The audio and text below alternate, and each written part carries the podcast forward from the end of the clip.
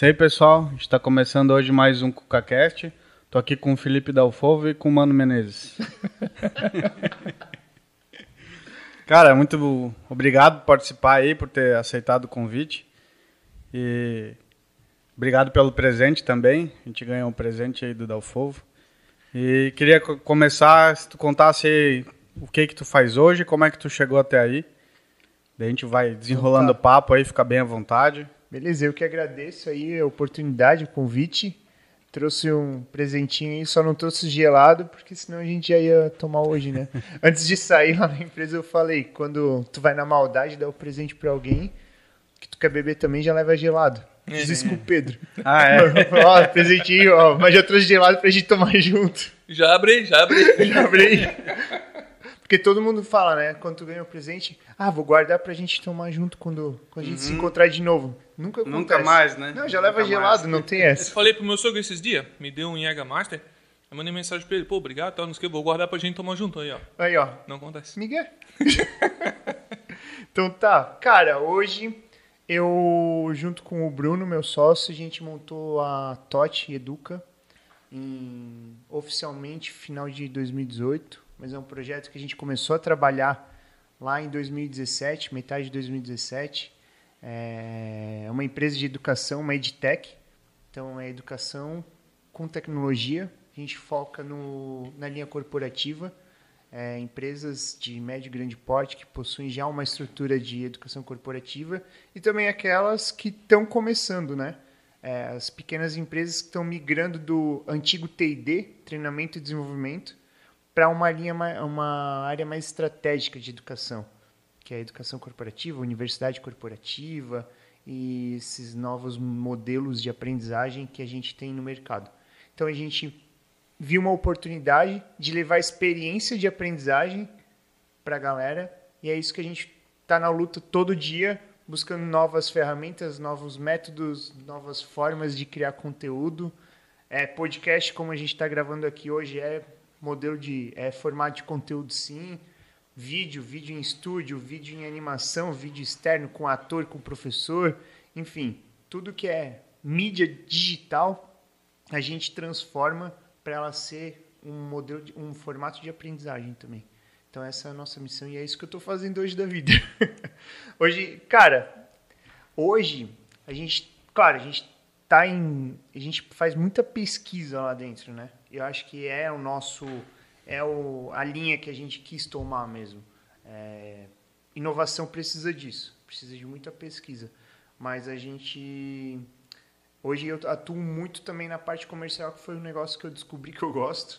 Esse lance de prospectar uma venda mais consultiva, de levar a solução para outras empresas e não só para aquela que você está trabalhando, é um negócio muito muito massa, sabe? Cara, ser útil, né? Tô sendo útil, assim, é muito massa. É, não é um lance de vendedor, né? Mas É. é um lance de, pô, tô te Ajudar, ajudando isso aqui. Isso eu acho legal. E mostrar pra galera, porra, olha isso daqui que eu faço, cara. Eu acho que tem que ter aí. Essa é a pegada do vendedor de verdade, cara. Né? Uma vez eu fiz um treinamento de venda junto com o Braz, que já veio aqui no podcast também. Aham. E ele falou que, pô, é o, vendedor, mesmo aquele alfaiate, é o cara que chega, pô, vamos desenhar a solução pra ti, que vamos aqui, tá, ajustar, fazer e tal. não sei. Isso que é o legal. E quando tu vê um negócio ali, tu, porra, que, que massa, a empresa tá usando a solução, porque a pior coisa eu acho que é tu vender e o cara não usar, e o cara continua pagando, e tipo, o cara não usa. Aí tu fala assim, porra, e aí, tá massa? É, é. Não, não, não vira um case, não vira Sim. um negócio, né? É, não tá satisfeito, né? Com Uhum. o negócio que, tu, que tá usando a tua empresa. E é, a gente, cara, quando a gente vai falar da empresa, praticamente começa um- a vender já, né? Porque, cara, é um negócio que a gente acredita. A gente vê que é o futuro, é o presente, na verdade, né? O ano passado, desde que começou a pandemia, mostrou que foi a linha que as empresas tiveram que adotar. Só teve, foi top down, né? Só teve essa, essa possibilidade e começaram a procurar a gente. E, e aquelas que já tinham aumentaram a demanda e aquelas que não tinham esse formato se viram obrigados a seguir nessa linha porque o contato, o presencial está cada vez mais difícil, né? E a gente está vendo a mudança de comportamento no consumo e a gente vai estar vendo também a mudança do comportamento na educação. Só vira o teu microfone um pouquinho Assim? mais pra ti. Isso, aham. Beleza. É, tu falou da, da questão comercial, né? A gente é, retomou o contato quando eu respondi uma pesquisa que tu fez, como é que estava sendo essa É, educação nas empresas. Eu mal respondi a pesquisa e já vi que tu acessou o meu perfil. Daí eu até te mandei uma mensagem, né? E aí, tá rápido, hein? Cara, Aí tu falou, aqui a gente não perde. cara, não, não é Instagram, não é Facebook, a rede social preferida é LinkedIn, né? Cara, é 20, quase 24 horas por dia. A gente alerta ali para ver o que está acontecendo no mercado e também pra gente, quem está procurando a nossa empresa e a nossa solução e tudo mais. Só para o pessoal entender, para eu entender também, né, o negócio de educação corporativa, né? Por exemplo, uma, uma pessoa entra numa empresa e para ela entender como é que funciona a empresa, tudo, tem lá uns vídeos de tipo uma base de conhecimento, alguma coisa assim. Isso mesmo. Ela entra lá e, né, se interage lá, vê, ah, isso aqui funciona assim, a estrutura é assado, tal, não sei. É isso ela- mesmo. A gente normalmente as empresas têm o processo de integração, né? Isso. Nem que ele dure uma manhã. Isso. Integração, isso que eu queria falar. É uma integração online. Pode ser também. Pode ser um produto novo, por exemplo, tem um carro novo. Tem que puxar um pouco mais pra cá agora, mas só não vão mandar eu colocar só, só na língua. As eu não vou cair. Mas, por exemplo, é, a gente Agora tá tem bom. uma. Lançou um carro novo. A, concession... a fábrica vai mandar para a concessionária o que, que tem esse carro novo. Só uma atualização de um ano para o outro. A, a fábrica vai mandar para a concessionária o que, que teve de melhoria. Opcional e tal, argumento de venda pros caras. Isso mesmo. Ó, pega aqui no cara porque ele vai gostar se é um homem, se é uma mulher, é, Pô, faixa de massa, idade, cara. a gente faz essa leitura e o negócio é entender o teu público-alvo, né? É igual vender, mas é educar. Mas daí vocês vão lá, que nem no exemplo do carro mesmo, a concessionária. Não sei se tu tem cliente em concessionária já ou não. Ainda Mas- não, mas, mas- quem quiser. É, e tu vai lá com a tua equipe e vocês gravam, vocês têm atores, ou se o cliente quiser ele mesmo gravar, ele grava? A gente entende a demanda e monta a solução. Se ele achar que precisa de um ator, a gente tem ator no nosso. Ou a gente entender, na verdade, a gente tem toda uma equipe, né? Pra, com as melhores metodologias de educação, justamente para entender se precisa de um Entendi. ator.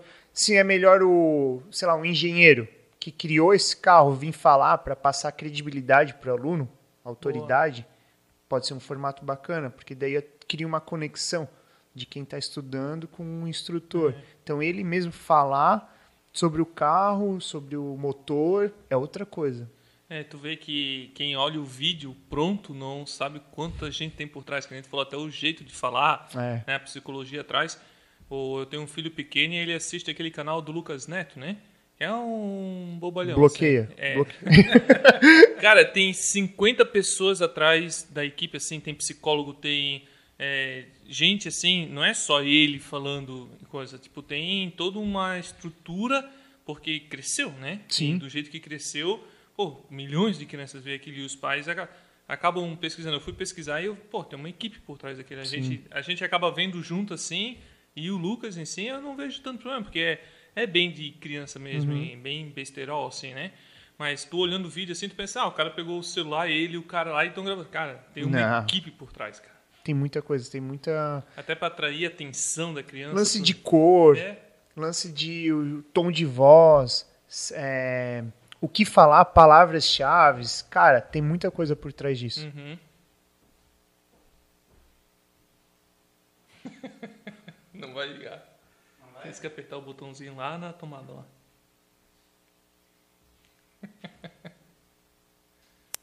Gordo é foda, né?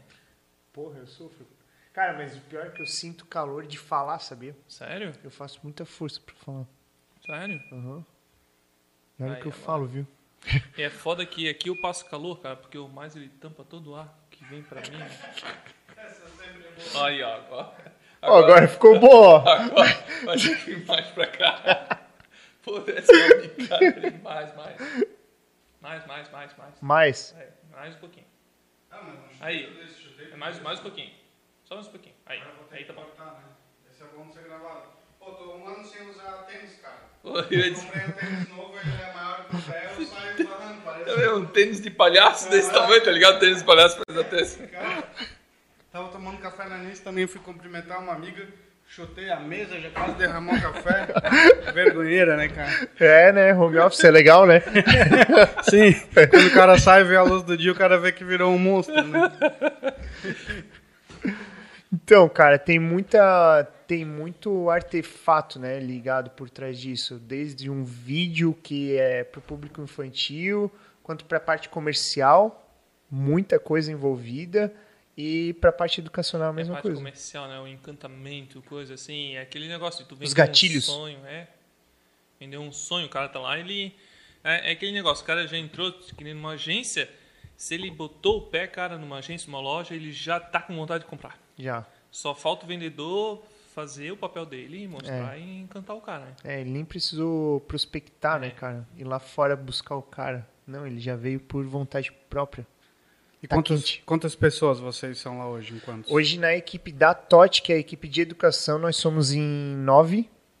E no grupo todo, que a gente faz parte do grupo VEX, que tem outros segmentos, nós somos em quase 30 pessoas. Acredito uma que até galera. semana que vem a gente chega em 30.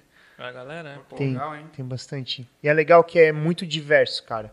Então, a gente tem gente da área de tecnologia, a gente tem a gente do design gráfico, tem do comercial, tem da, da edição de vídeo, tem da produção de vídeo, de áudio. Então, Pessoal que chuta tripé. é, é tudo. Isso não ia aparecer, cara. Ô, e como é que tu chegou tá, na- nesse ramo? Como é que tu se achou nisso? Cara, não, não era um sonho de criança, ah, vou trabalhar em É, educação ah, que que quer corporativa. fazer? Ah, vou ter uma empresa de educação corporativa. Desde os 9 anos. Não. Cara, com 14 ou 15 anos eu tava decidido do que eu ia fazer da vida. E eu ia. Cara, eu queria ser chefe de cozinha. Ia fazer gastronomia. Por isso tu conhece o canal do Netão. Ah, óbvio, né? Churrasquinho. Gourmet, depois que inventar esse negócio gourmet, Ah, o cara para. faz um, um X salada, cobra 50 conto. É? né? Eu sou da época do, do X aberto no prato, né? Tritão. então, cara, eu falei pra minha, falei em casa, falei pra minha mãe que eu ia fazer gastronomia. E ela falou pra mim que isso não dava dinheiro e que eu ia morrer de fome. Eu pensei, pô, morrer de fome eu não vou, né? Pelo menos eu como o que tem, eu tenho que provar. Mas daí o lance de ficar sem dinheiro me incomodou, sabe? De não ter. Eu sempre fui um cara que quis criar uma, uma autonomia e não depender de ninguém. Até hoje eu tenho muito isso de não querer depender. É, tanto é que a gente faz na empresa, por exemplo, a gente tem tudo dentro do grupo. A gente não depende de terceirização. Na minha vida isso já vem desde, desde novo. Então, cara, comecei e surgiu a oportunidade na Sênior de entrar como jovem aprendiz, com 15 para 16 anos. Fui lá, passei, é, entrei no processo seletivo, passei e entrei numa empresa de tecnologia em Blumenau, que muito grande, muito conhecida, já era bem conhecida no mercado nacional. E ali comecei, eu entrei na época como treinamento de desenvolvimento.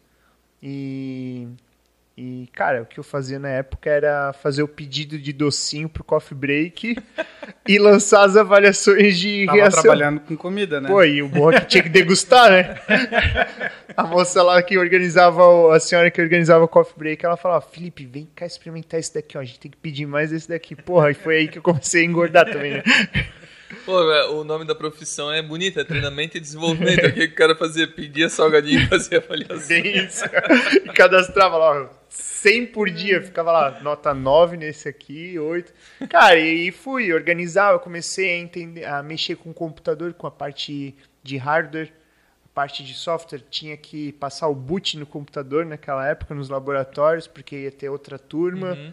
E comecei a mexer, cara, a parte, mexer em montar computador, desmontar, layout de sala. Foi indo, foi indo e fui pra, como estagiário, fui efetivado, comecei a subir como assistente, como analista, fiquei lá durante seis anos. Porra. É, a gente montou, a gente migrou da área de TD, eu saí de lá, a gente estava com a universidade corporativa sendo implantada, é, trocamos de plataforma de educação, a gente criou um processo de educação corporativa, de criar conteúdo, tanto ao vivo, presencial e gravado. E o massa é que tu foi vendo que isso existe uma demanda pra isso, né? Exato. Pô, seis anos lá, a gente vendo um mercado, a gente pesquisava fora do Brasil, não era novidade. Aqui no Brasil a gente não via muita gente fazendo isso. Tô falando de 2007. São Paulo rolava já o negócio. Mas aqui no sul, cara, não tinha muito essa cena. E a gente foi, foi, foi, foi. Pô, é, é, software de autoria, de, de produção de e-learning.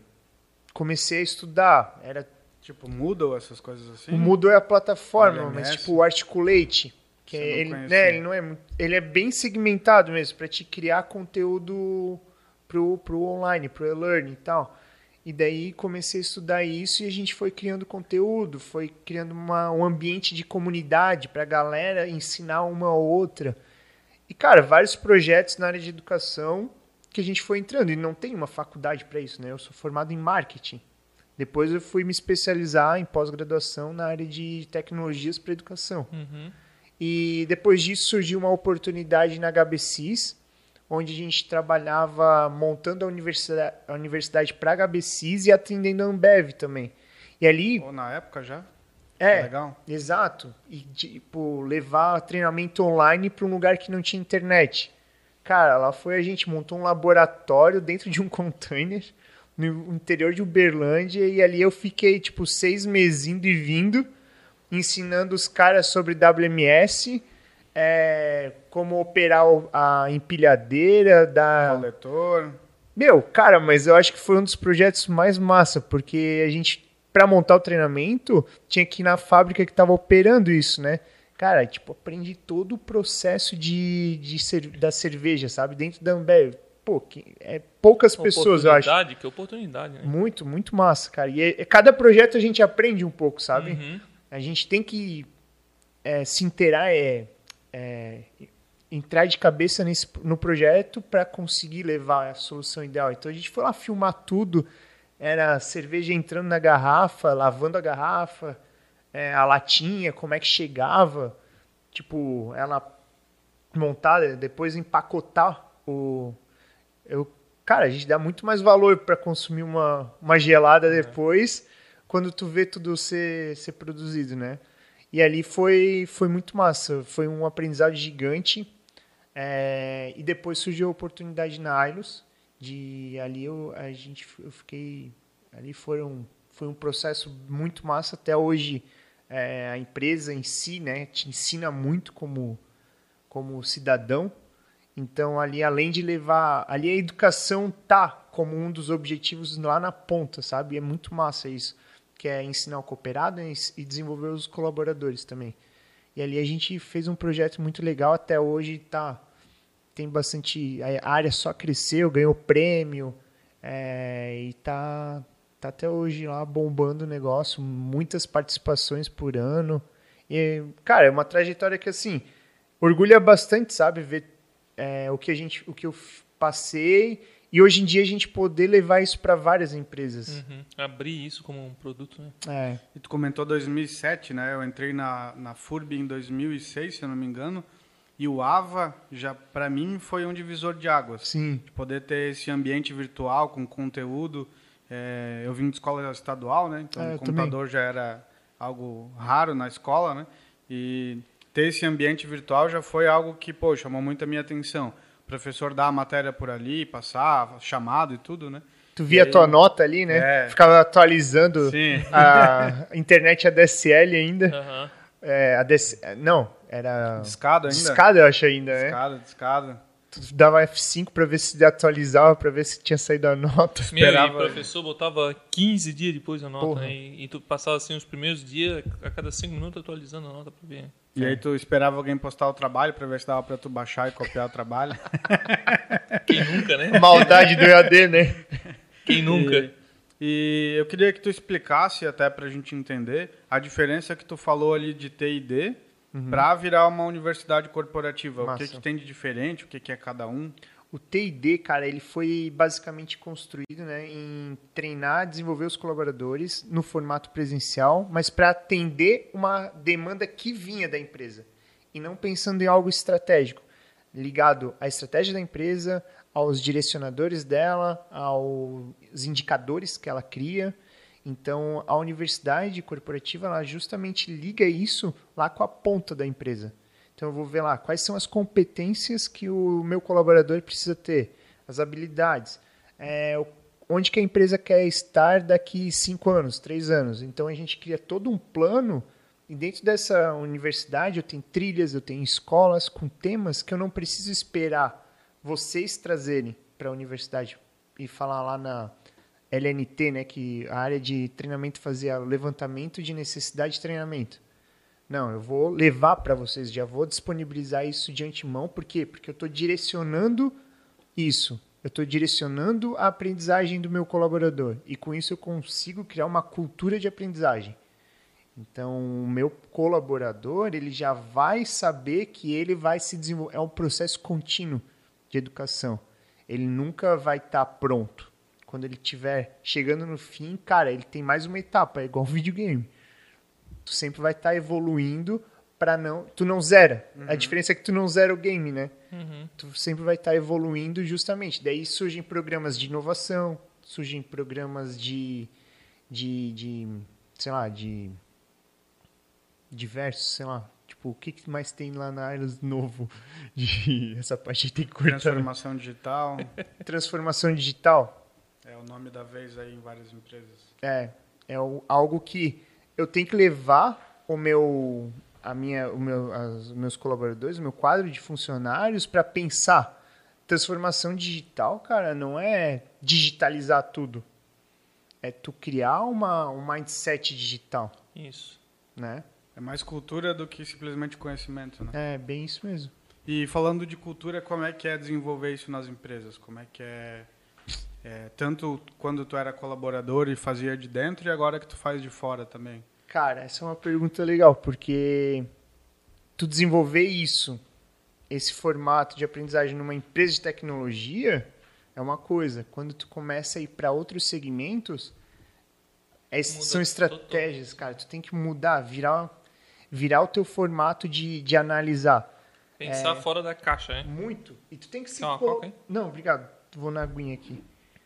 E tu tem que entender, cara, o mundo deles.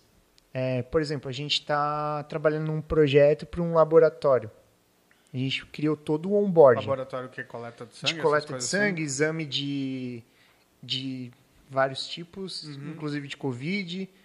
Então, a gente precisou entender como é que funciona o processo lá dentro.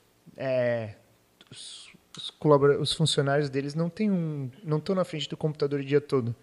Eles não estão em tablet, não dependem de um celular para fazer. E tem muitas empresas que não devem ter nenhum o processo assim, tipo é tudo de boca, todo o pessoal foi criando processo, Exato. não tem documentado. Isso, é, né? é, é na, na, linha de saúde é mais isso, tem é. que ter um cuidado maior, né? Mas é, hoje a gente começou a trabalhar num projeto para motorista de caminhão.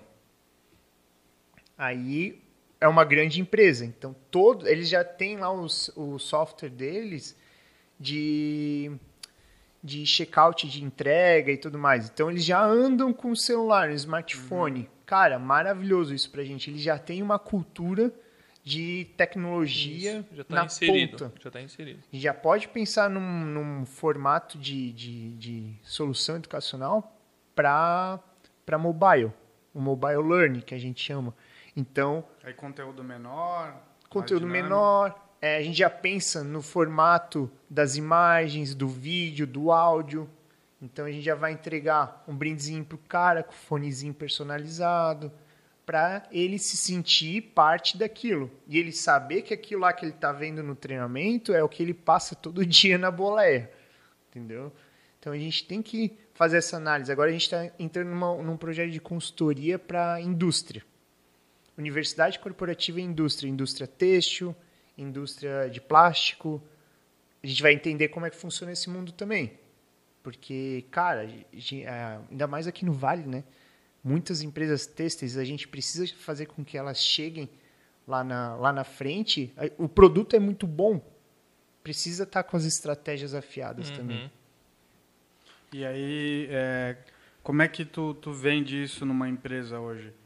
É, porque numa enquanto colaborador, tu tinha uma demanda que vinha, como tu falou, lá uhum. no, no TID, e até isso virar uma universidade. Mas hoje, como é que tu, principalmente para quem não tem essa cultura, como é que tu chega lá e explica como é que o teu mote de vender isso para que o cara entender esse valor? Porque que nem o Jairo falou, né? Ah, muito é de boca a boca, né? Sim. É a empresa que é direcionada por pessoas e não por processos. Ah, eu quero saber tal coisa. Ah, fala com o João.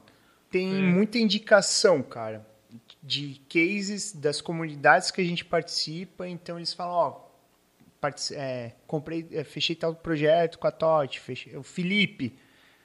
E a gente vai, vai trocando muito, mas a gente também tem uma linha de prospecção. É, forma- é, perfis de empresa que já trabalham, então a gente tem um formato de prospecção para as empresas que têm essa linha de, de treinamento já é, estruturada para o digital e o- muitas empresas estão vindo procurar a gente para se transformar. Então, daí a gente tem todas as nossas estratégias de marketing digital, né? De Google Ads, de plataformas de social media e, e um planejamento de marketing muito certeiro para chegar nessa galera que você está falando, para eles saberem que nós existimos e o que, que a gente oferece.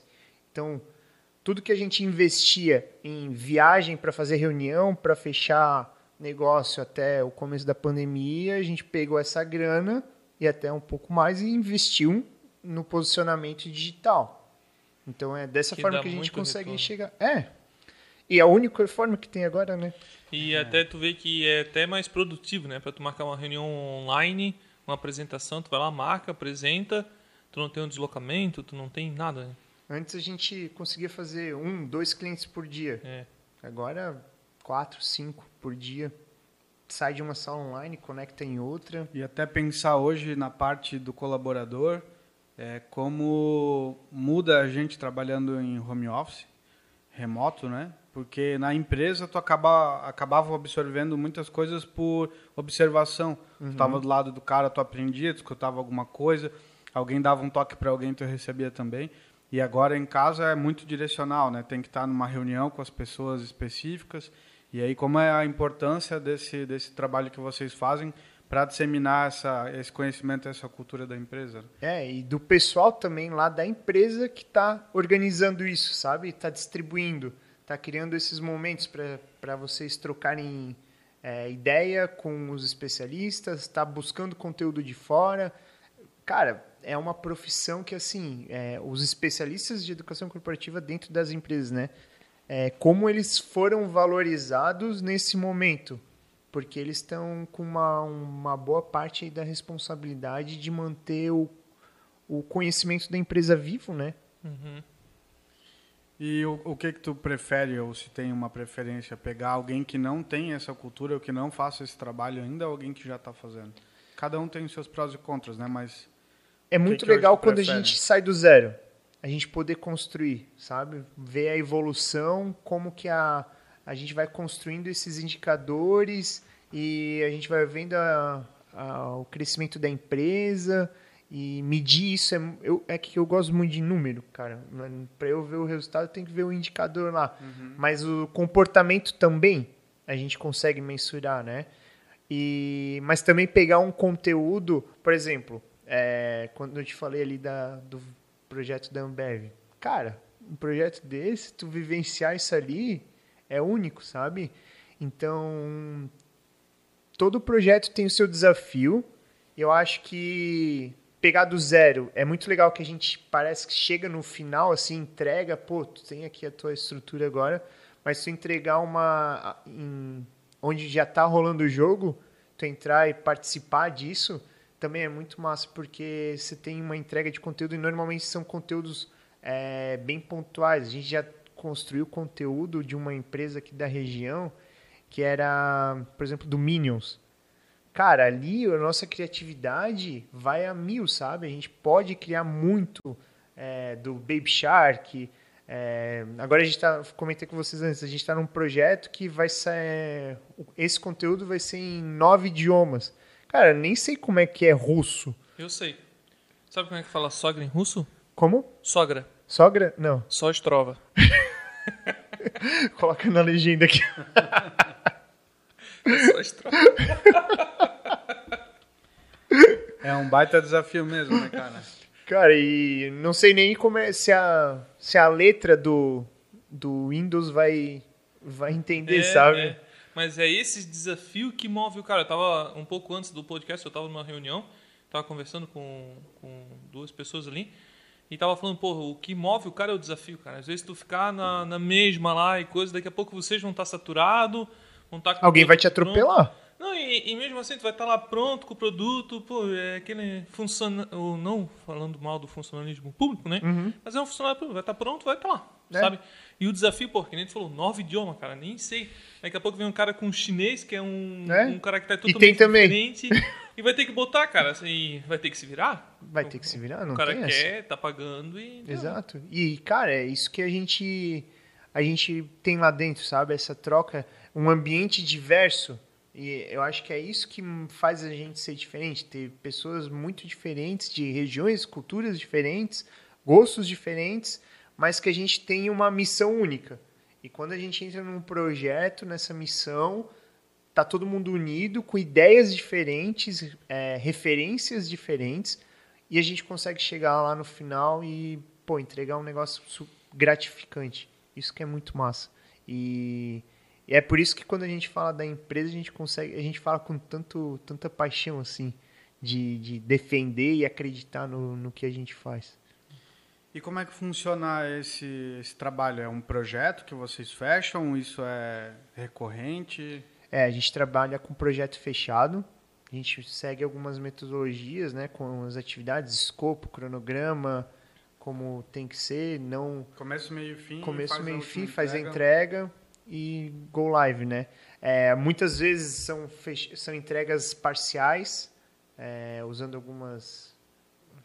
Pô, agora com a galera de tecnologia, né? As metodologias ágeis, mas é pegando as boas práticas. Na verdade, não existe uma linha de metodologia de gestão de projetos ou de Scrum. A gente pega as boas práticas para montar o nosso projeto e depende do cliente também. Depende As entregas dele também, porque ele também tem que com- comparecer e Exatamente. fornecer informação. E Validar. Isso, é. validar. Não pode só chegar lá no final e dizer, não, tá errado.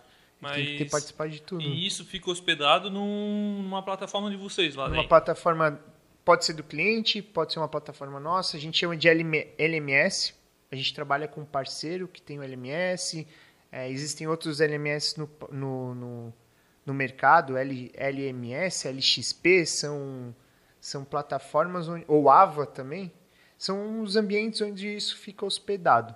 Então, o nosso, nosso conteúdo ele tem vários formatos, pode ser desde MP3, MP4, HTML, é, SCORM, enfim, vários, vários, vários formatos que se, se integram com essas plataformas. Então, eu tenho um, um fechamento de projeto com conteúdo, ou às vezes a gente precisa desenvolver o conteúdo junto com o especialista ou ir atrás de um consultor que é especialista nesse conteúdo para desenvolver, para entregar esse conteúdo lá no final com as melhores formas. Tipo, vai ter vídeo, vai ter podcast, vai ter game, gamificação dentro desse, desse processo de educação. Então, tem N formas aí de, de Pô, criar. Massa, né, cara? Massa. Até negócio de, tipo, não prova assim, mas um negócio pra avaliar o cara, ver se o cara tá realmente. simular, Isso, avaliar. A gente, as novas, novos formatos, principalmente de, o pós-pandêmico, assim, né, pós, do início da pandemia, avaliar como? Avaliar com uma prova, será? Um método tão arcaico, né? Pois é, cara. Tu tirou lá Decoreba, 7. decoreba. Será que o 7 representa que tu é pior do que o cara que tirou 8,5? Eu, eu não concordo com Eu isso. Que uma não. nota te representa, te, te classifica, sabe? Agora a gente vai entrar no assunto polêmico, cara. Porque isso eu falo lá na faculdade. Ô, faculdade prova pra mim é decoreba, cara. E eu, não, eu tenho um problema de memória. Sabe? Minha memória não é boa. A memória da minha mulher, cara. Eu falo um negócio pra ela. Daqui três meses ela fala um negócio pra mim de novo e eu já esqueci. Eu falo pra ela, eu não te falei isso aí. Eu falo, claro que tu falou, tu falou assim, assim. Daí Ela abre os detalhes assim, porra, não é que eu falei mesmo, isso aí é verdade. Então. Porra, e eu não tenho problema de memória. E, isso era prejudicado porque não quer dizer que eu não entendi o assunto. Eu só não entendi, não entendi a ponto de responder naquela pergunta da prova. Exato. Aí por isso era mais burro que o outro cara que colava, né? Que ele Não. trazia a resposta decorada, botava, vai ver se hoje ele sabe fazer alguma coisa, sabe? Então assim, é, o método de, de avaliação ele é ultrapassado demais, cara. É, é o que a gente está discutindo muito nesses fóruns, é método de avaliação, formato de aprendizagem, é, alguém É, agora, esse mês eu tenho uma palestra na, BT, na CBTD, que é o Congresso Brasileiro de Treinamento e Desenvolvimento. Tem que atualizar o nome. Pois né? é, né? Pois é, mas não sou eu que vou falar isso aí. E, e é justamente sobre isso, cara, sobre digitalizar o conteúdo. Quando chegou a pandemia, teve gente que ligou a câmera e botou o- o quadro atrás e começou a dar aula. E chamou isso de curso online, curso digital, EAD.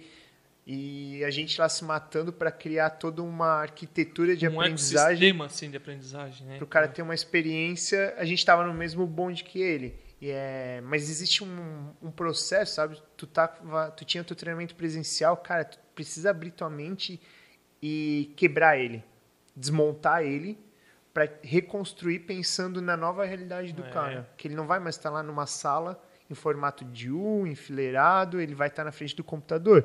Para ele abrir uma aba do YouTube e começar a ouvir o KukaCast é dois toques, sabe? Uhum.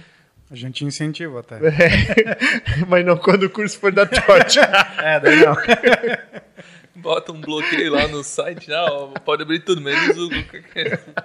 Quando a gente recebeu num dos episódios o Gui Becker, ele é fotógrafo aqui na região, Assisti. e a gente abordou esse tema é, justamente do como é que ele via essa questão. Ele é, foi professor de, de curso de fotografia há muito tempo na FURB. Como é que ele entendia o digital? E ele falou que para ele ele não, ele achava muito bom, mas para ele não fazia sentido porque ele ia ter que se reinventar o conteúdo que ele passava para adaptar para fazer sentido. E vai bem ao encontro disso que tu falou. Ele, Ele mesmo razão. já tinha essa Mas visão, ele na né? visão aberta dele, né? De, Isso, tipo, isso. Como professor. Ele seria a exceção, talvez.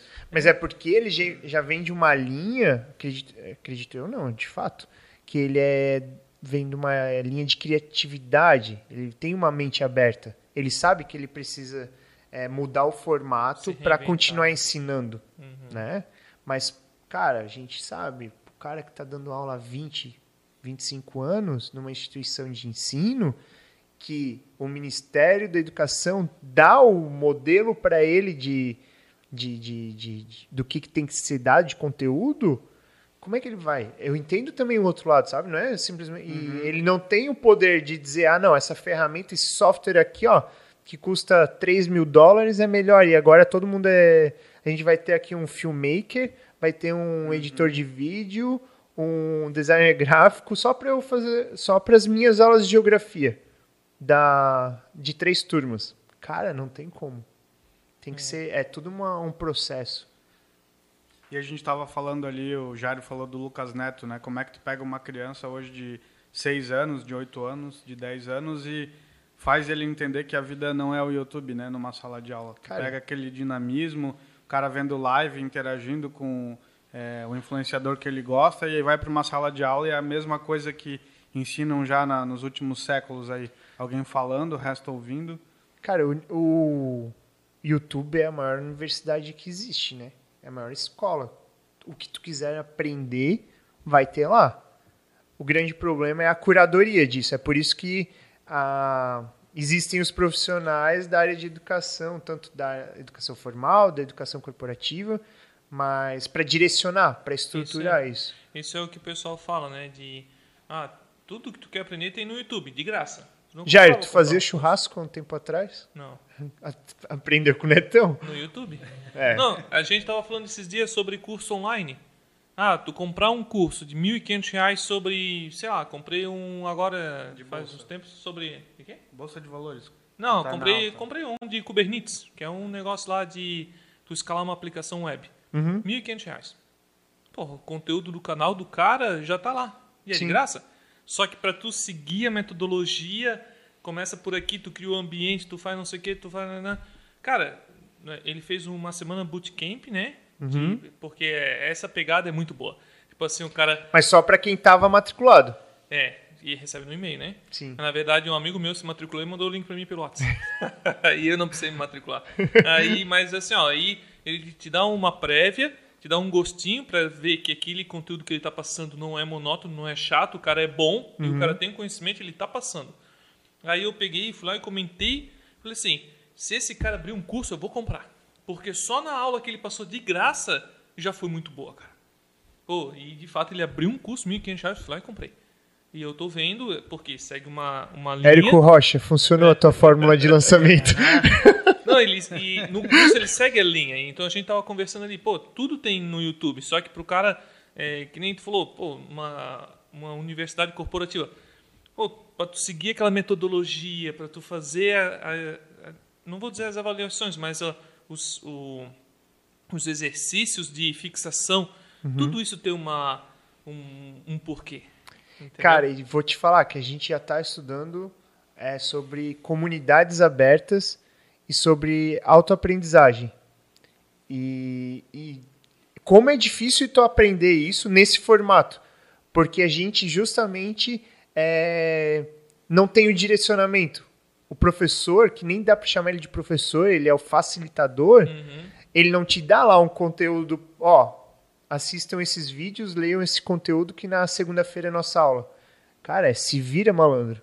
Aham. Segunda-feira ele chega na aula, Moendo? no encontro, moendo, e a gente tem os próprios grupos menores que a gente tem que saber o que a gente quer aprender com as nossas expertises e em conjunto e liderança, cara, é outro é outro formato, sabe? Então eu vejo que isso tem muito a ver com lifelong learning, né? Que é o, o modelo de você ap- continuar aprendendo ao longo da vida. Então, é, as, as empresas logo já estão migrando para esse formato de disponibilizar o conteúdo para você e você ser é, direcionador da tua carreira. Aí existe o lance da carreira da carreira técnica, né? Tu ser o especialista técnico, tu querer ser gestor e isso proporciona para o cara querer ser um especialista técnico em tal segmento e a empresa poder apoiar ele, ele com todo esse artefato de conhecimento. E, cara, tu que direcionou, tu quer buscar conteúdo fora também, não só dentro da empresa, com pessoas de fora. Uhum. E tá todo mundo no digital, né? Isso que tu falou sobre buscar conteúdo. É, como é que tu vê essa questão de a empresa monta uma universidade, ela entrega conteúdos, mas é, especializados no core da empresa. Por exemplo, uma padaria vai ensinar lá como fazer, o pão. Mas aí o cara ele quer aprender contabilidade porque ele vai precisar quando ele assumir o caixa ou qualquer coisa. Ou ele quer aprender a fazer cobertura de bolo. Como é que, que- como é que tu vê isso para a empresa que talvez entende e diz assim, não, eu já te, eu já te ofereço treinamento. Se contenta com esse treinamento de fazer o pão. Como Cara, é que lida é com essa complicado isso. É, tem que proporcionar, deixar. é, depende muito da maturidade, da cultura de aprendizagem. Eu acho que são fases, sabe? Você não ter nada e de repente você abrir para o cara também não vai funcionar. Você tem que dar maturidade para todo mundo. Você tem que passar pelo formato de mostrar para ele o que, que ele precisa aprender. Isso vai levar um tempo para todos que já estão na, na empresa, quem está entrando, passar por esse e todo mundo ter essa cultura de aprendizagem nesse formato. Na verdade, a cultura de aprendizagem vai se criando ao longo desse processo. E depois disso você abre. Cara, tu, E quando o tu- conteúdo é de especialista, por exemplo, porque no caso ali do, do exemplo que a gente usou do padeiro, mais padeiros vão querer aprender a fazer o bolo. Mas é, só meia dúzia de funcionários de uma grande empresa vão usar aquele conteúdo. E vamos considerar que não é viável é, financeiramente ou tempo é, contratar, por exemplo, a TOT para criar esse treinamento específico, né? Tá. E aí a gente tem a necessidade do colaborador ir lá e, ah, eu quero esse treinamento aqui porque vai me ajudar a me desenvolver em tal área, eu vou entregar tal resultado. Como é que tu vê isso? E tem uma linha, cara, que a gente trabalha que são os cursos de prateleira. Existem, existe uma, uma prateleira lá na nossa lá na, na TOT, no nosso site, que são cursos prontos que uma empre, diversas empresas podem adquirir e podem disponibilizar lá na plataforma. Por exemplo, boas práticas para home office. Muita gente em home office. Eu posso disponibilizar isso para uma indústria, para uma empresa de tecnologia, para uma empresa de serviços, é, para uma empresa de, que, de varejo que está com back office em home office. Então, o mesmo conteúdo eu posso disponibilizar porque é um conteúdo, vamos dizer, genérico. Então, a gente tem essa estratégia também que a gente atende. Eu- esse mês, por exemplo, a gente está lançando um curso de diversidade. para falar sobre inclusão feminina, é, racismo, preconceito, é, LGBTQI+, todas essas, essas comunidades que sofrem de uma certa forma um, uma discriminação. Uhum. E a gente quer levar isso uma conscientização para dentro das corporações de que o ambiente de trabalho ele tem que ser aberto. É igual eu falei para vocês, cara, quer gerar inovação, tem que ter diversidade. E, e é um curso que qualquer empresa pode ter no seu portfólio de cursos para capacitar os colaboradores. E eu não preciso customizar ali com a logo da empresa, não pre... é um conteúdo aberto. Você vai consumir um conteúdo no, no YouTube e não está customizado para uhum. ti, né? É, tá aberto. Então a gente leva isso para as empresas também. E a gente pode disponibilizar esse conteúdo para cinco pessoas lá de, de uma empresa que tem mil colaboradores. Então a gente tem essa estratégia também. Nosso portfólio vem aumentando, a gente vem trabalhando, buscando parcerias com especialistas de cada assunto. Isso é legal, né? Daí, por exemplo, a empresa ela não precisa redesenvolver tudo, regravar tudo. Não, ó, a gente já tem isso aqui até gravado, se é o que eu entendi. Uhum. Ó, é, tem negócio aqui de inclusão digital. Já tem um conteúdo. Vamos Exato. botar aqui no teu catálogo. O pessoal isso. que quer ver já já está pronto. Isso mesmo. É isso Pô, aí. Que massa, cara. É legal porque, cara, muitos conteúdos ali, eles não são estratégicos sobre o core. Isso. Tipo, conta, matemática financeira é um que a gente tem. Matemática financeira, pô, eu acho que é algo que a gente precisa levar. Todo mundo que vai desenvolver um projeto tem que ter uma, uma, uma, uma noção uhum. De rentabilidade desse projeto, né? É. Até Nossa, um cara. projeto que a gente tem que até a gente quer desenvolver no começo desse segundo semestre é de educação financeira para as empresas para as empresas levarem educação financeira para os seus colaboradores. É, existe empresa que já trabalha isso muito forte, mas voltado ali para o segmento dela, personalizado para. A gente quer criar uma, uma um, um pacote de prateleira para otimizar, né, escalar isso. Pô, bem bacana essa massa, oportunidade. Massa demais, cara. Porra, é, é o, a gente tava conversando antes de começar o podcast, né? O, o motivo da gente ter o CocaCast para a gente é gratificante isso de, pô, para mim é uma coisa totalmente nova isso, né? E a gente vê que é um mercado em ascensão e que, pô, é aquilo que a pandemia ela veio e mudou muito, muita coisa, muito mercado. É. é. Então, que nem o mais citou o exemplo, ah, eu trabalho do lado do João, ele vai me passar uhum. as coisas. E agora tem empresas que adotaram o home office por tempo indeterminado, principalmente empresas de tecnologia, desenvolvimento. Uhum. E o cara vai entrar, ele vai ficar lá boiando. Estão desmobilizando o prédio, não vai é. mais ter escritório. É, conta de energia, estrutura, ar-condicionado, tudo. E o cara vai aprender como? Né? Então, vamos dizer assim, é, do jeito que tu tá se falando, pô, é, é muito massa, cara. É, o Murilo Gun fala, né, que a pandemia veio para acelerar o futuro. É a guerra, a gente falou esses dias num podcast, né? Que nem a Segunda Guerra Mundial veio e deu aquela sacudida na tecnologia. Na tecnologia e a pandemia é a mesma coisa. Daqui é. a, a 20 anos a gente vai dizer, porra, tem o antes de 2020 e o depois de 2020. É. A quanto de tecnologia que a gente está vendo surgindo e na verdade nem só surgindo, né?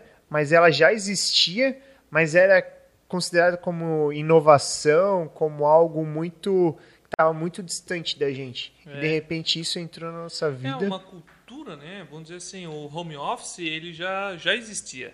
Tanto que a gente já configura VPN já há é. quanto tempo para o cara trabalhar de casa, ah, tá grávida, ia trabalhar em casa, tal, então, mas eu vejo assim aquele negócio de tu tá sobre o olho do, do patrão, né, com o olho em cima do uhum. funcionário, é um problema principalmente aqui em Blumenau, muito cultural. E quando chegou um decreto, falou assim, não, amanhã Ninguém... Quem estiver trabalhando vai levar multa. Uhum. Porra, cara, tipo, desprendeu. A gente parou de olhar pro ponto do colaborador e começou a olhar pra, lá para as entregas dele, né? Para atividade. Cara, não me importa. Eu, é, se tu vai trabalhar de noite, de tarde, de manhã, se tu vai. Cara, eu quero que tu entregue esse negócio aqui. É, é o teu papel. E daí vem o lance de tu deixar o teu colaborador mais sênior também, né? Tu tinha um cara júnior, é melhor tu contratar três júnior ou um cara ser sênior, capacitar ele, isso vai te dar produtividade, vai te dar qualidade uhum. na tua entrega. também. E tu não precisa aumentar o teu quadro. Então, são essas estratégias que Mudou, precisam né? ser analisadas, né? Eu tenho que capacitar o meu, meu colaborador ali para ele atingir a senioridade o quanto antes. Desenvolvimento contínuo, né? Uhum. O- E como é que vocês estão já olhando essa questão de inovação e futuro agora? Vocês já tem alguma coisa olhando para a realidade aumentada? Alguma coisa que vai sair daquele modelo que a gente conhece de ver, Holograma assim, brotando, cara. ver um videozinho em flash e selecionar umas respostas no final? que eu acho que é o Scorm que tu falou, né? Isso, que é. antigamente tinha esse É, modelo. o Flash não dá mais. É, ainda bem. Mas, cara, a gente tem lá no nosso escritório, a gente tem uma sala de inovação, um laboratório de inovação. Lá a gente tem holograma, lá a gente tem solução de realidade aumentada, de realidade virtual. Holograma tem? Tem, a gente tem lá um holograma. É, e funciona massa. Funciona, cara, é, é, é muito louco. Ah, deve ser muito louco mesmo, né? Porra, holograma. Dá pra fazer, sei lá, o personagem, vídeo em holograma. É, é louco. A gente fez uma animação da nossa logo em holograma e tá lá pra gente testar. E pra quem quiser ir lá prototipar também junto com nós. Uhum. Então, realidade aumentada, realidade virtual, a gente já tava, a gente já começou, desde o começo da TOT a gente já vinha com esse viés. O grupo Vex, ele faz esse mês, ele completa sete anos.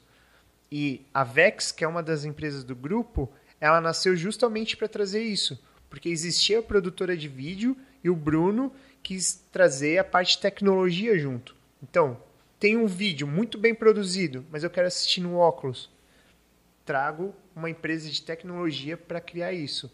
Realidade aumentada, criação de aplicativo para realidade aumentada com target. Agora não precisa mais nem do target, muito melhor, porque a gente está vendo é, as pessoas em home office. Cara, vou ter que mandar target para todo mundo para acionar, baixar um aplicativo. Não está mais precisando, a gente já está jogando realidade aumentada, realidade virtual, tudo pro, pro navegador. Então, a gente pega muito o que está rolando lá fora. Uhum. É, quando fechou a pandemia, quando é, no ano passado, quando deu o lockdown, é, a gente estava com tudo pronto para ir para o maior evento de educação de edtech do mundo em Londres. A gente tinha sido convidado e, a gente, e foi bloqueado. Então a gente acompanha, a gente está muito ligado no que está rolando lá fora, estudando o mercado, o que, que as empresas procuram e o que está sendo oferecido para eles também e principalmente os- o tema do conteúdo. É, ano, semana, é, mês passado a gente fez o mês de sustentabilidade empresarial. A gente distribuiu um curso gratuito de sustentabilidade empresarial. É, pessoa física, empresa que quisesse, a gente distribuiu. E a gente viu, já estava acompanhando que na Europa está um movimento muito forte nisso também. Agora a gente está com diversidade. Outros, algo que está muito forte lá fora, está muito forte no Sudeste. E a gente está lançando esse mês também, fazendo a campanha e entregando um curso nessa linha. Então a gente busca não só a tecnologia, mas também os temas, o que está latente lá fora e que vai chegar aqui dentro, para já se, se é, de antemão entregar essa solução para o mercado. Isso que é, isso que é- tem que estar ligado. Tem que Todo mundo, né? É. Se a gente quer se posicionar como uma empresa de educação corporativa com tecnologia de impacto, a gente tem, tem que se antever do, do que está vindo e acompanhar o mercado de fora, com tecnologia, com temas, com metodologia, é, com pessoas. É, nada do que a gente faz teria sentido se não for, nada existiria se não fosse as pessoas, né, que estão no time junto com a gente. É, são elas as pessoas, as mentes que estão pensando nas soluções para entregar para o cliente e criar coisas novas, né? Uhum. Se a gente começar a falar aqui de que ah, a gente faz isso, cara, é a equipe. É lá aquela galera de quase 30 pessoas que É. tá. Cabeça pensando lá, um brainstorming, um cara dá uma ideia fora da curva. Aí pensa, pô, opa, peraí, peraí, Aham. que isso aí é um negócio. Primeiro tu olha assim, né? É. Esse bicho tá vindo trabalhar bêbado. Aham. Mas não, faz muito sentido, cara. E daí a gente começa a entender a linha de raciocínio, tem que dar voz para as pessoas. É, é isso aí. E como é que é o teu dia ali? Tu falou que tu tá no comercial também. É, Acho que eu vou começar a 30. criar uns nomes. É o Felipe do comercial, sim, É vários o- e-mails, né? o Arthur do financeiro. Cara, a gente é, como a gente é uma, uma empresa ainda pequena, algumas atividades são centralizadas, mas eu a parte de gestão de, de, de gestão das pessoas, não da atividade das pessoas, mas gerir as pessoas, eu gosto muito. Isso é algo que a empresa eu quero quanto der, enquanto der, eu quero estar próximo próximo delas, fazer um plano de desenvolvimento individual, mensalmente ouvir. Tu que faz as entrevistas dos, dos novos? Eu que faço de todas as pessoas, eu e o Bruno. É, eu quero conversar, dar feedback do que, que precisa melhorar, do que está bom. Muito importante a gente frisar isso. E, e assim, cara, é, é, a parte de gestão de pessoas, é, apesar de trabalhar sempre dentro da área de gestão de pessoas, eu nunca fui um gestor oficial de pessoas. E só que eu, é um negócio que eu vejo que é muito importante, sabe? E eu ve, e eu, eu gosto, assim como a parte comercial, fazer esse acompanhamento do desenvolvimento da galera é muito legal. A gente gosta de dar oportunidade de trazer pessoas é, com pouca experiência técnica, mas que a gente é, ensine, a gente dê oportunidade, a gente vai capacitar essa pessoa. Nós somos uma empresa de educação. Se a gente não fizer isso, já está errado, né? tá no nosso propósito. Tem, tem que estar tá no DNA, né? Tem Exato. Que, tem que mostrar. É. E, e, eu e o Bruno mesmo, desde sempre. O Bruno mesmo, cara, é o cara que se falar assim, ó, a gente vai fazer um podcast aqui sobre IoT. Cara, ele vai trazer uns negócios, tu pode trazer um consultor de IoT que ele vai conversar com o cara em alto nível, porque é um, algo que está na gente de pesquisar, de estudar. Então, de estar tá atrás de, de conceitos, de práticas novas e a gente tem, leva isso para as pessoas também e direciona, né? Essa conversa que a gente gosta de ter com elas é direcionando também, cara, busca referência aqui desses caras, muito compartilhamento de ideia, de boa prática. Mas daí tu, tu chega falando do operacional. Tá bom assim? tu falando do operacional, no teu dia a dia tu chega, olha e-mail, vai para reunião. Cara, chega, resolve cliente, os BO, vai... resolve os BO, é, alinha com a, com a parte de coordenação de projetos, equipe comercial, o que está rolando, resolvo a minha vida comercial, vejo o que. Tem uma que... dele? Rola uma. Uma reunião com todo mundo, assim? É, não diária. Não diária. A gente fazia isso no começo, mas a gente começou a organizar o trabalho. Está muito direcionado, sabe? É criar um conceito gráfico. O designer gráfico tem lá dois dias para buscar uhum. referência, uhum. Trocar ideia com a galera. Então, a parte comercial, criar uma daily vai ser pirado, né? Vai ser espancado. Mas tem uma organização e, e a gente está trabalhando no formato híbrido também. Então, tem dia que tem metade da equipe está tá no escritório, outra metade está trabalhando de casa. É, a gente tem reunião mensal de boas práticas e a gente tem uma gestão à vista também. Então a gente coloca lá tudo que está tendo de projeto, tudo que tem da parte comercial e, e o resto do dia é apoiando as equipes. A uh, parte comercial que eu falei que eu adoro é atender, prospectar, LinkedIn, ficar ligado nos números. A gente tem dashboard de, de, da parte comercial, da parte de Google. Coloco a mão na massa também, criando conteúdo. Pra, a gente tem o nosso Tot Drops, que é o programa, nosso podcast. A gente pode deixar o link também na descrição Boa. aí. Por favor, vamos ajudar. A gente não tem tanto inscrito ainda, não tem tanta visualização, mas é um canal, é um, é um formato bacana também que a gente segue lá trazendo conteúdos para a educação corporativa, trazendo pessoas que estão ligadas nesse, nessa, nessa, nesse segmento. Uhum. E hoje mesmo, por exemplo, estava estudando sobre o YouTube Ads para entender melhor como, como gerar conteúdo, como anúncio, como ser bem bem ter bastante ranqueado, né? bem ranqueado então a gente não terceiriza, a gente gosta de fazer o negócio.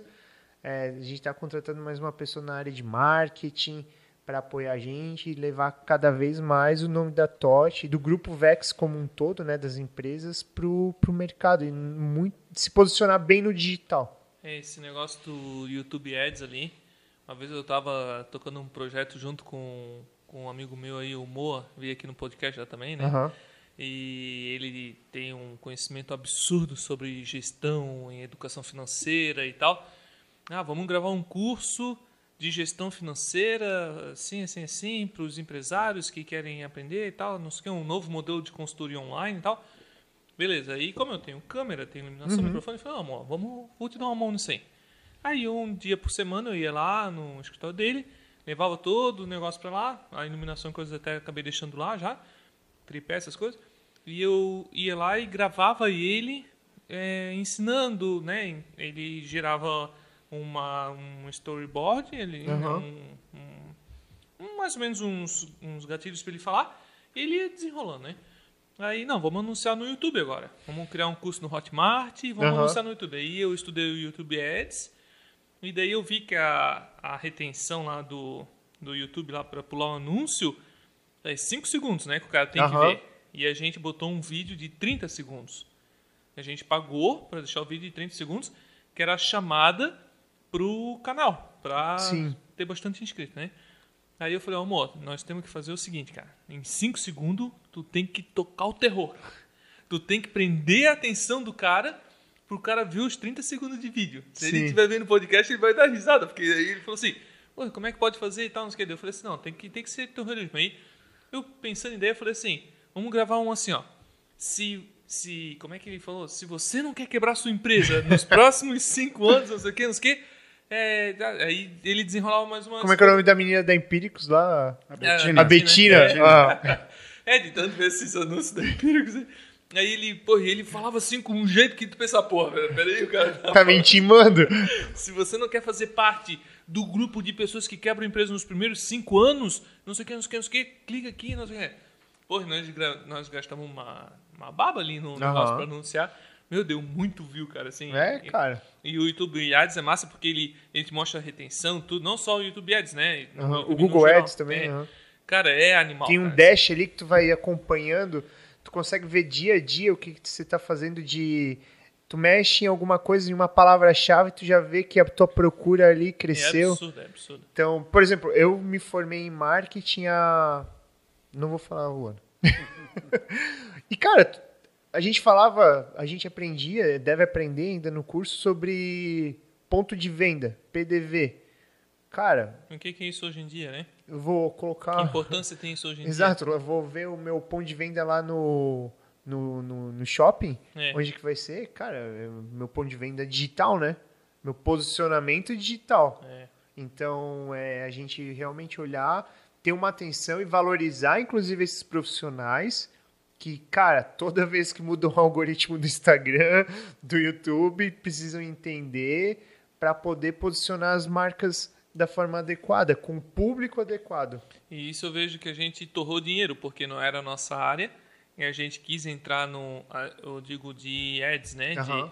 a gente torrou, cara, a gente botou uma grana legal ali para anunciar, porque aí a conta que a gente fez, né? Pô, vamos fazer um curso que vai custar 199 reais, e se a gente vender para mil pessoas já vai dar 199 mil, e não sei o que, não sei o que. Só que a gente não criou autoridade, né? O curso do Érico Rocha, né? Sim. Não criamos autoridade primeiro. A gente chegou e botou, e o cara que viu o anúncio, ele, porra, quem que é esse cara querendo falar como que eu devo gerir minha empresa? É. Ô Jairo, tu sabe que esse lance, não quero ser pessimista com ninguém que tá, que tá entrando nessa. Não, pode falar real, pode falar. É, é uma ideia que a gente. Um posicionamento que a gente não quis foi ir pra pessoa física, cara. É muito concorrido.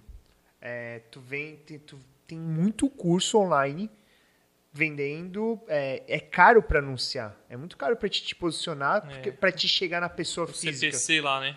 Tu tem que chegar em quantos? Em mil para vender cinco matrículas? Uhum. E quanto que custa para te chegar em mil? É isso aí. É o teu aporte inicial, Impacto, cara. né?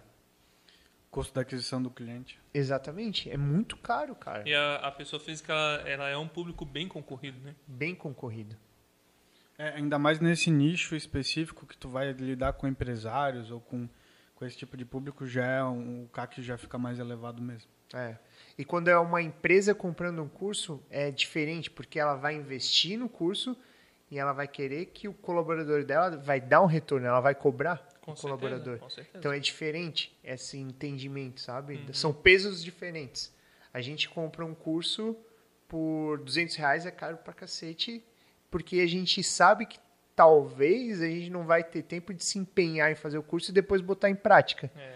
Mas se a empresa comprar um curso de mil reais para ti, lá na frente tu vai, Vai ser cobrar, cobrado disso.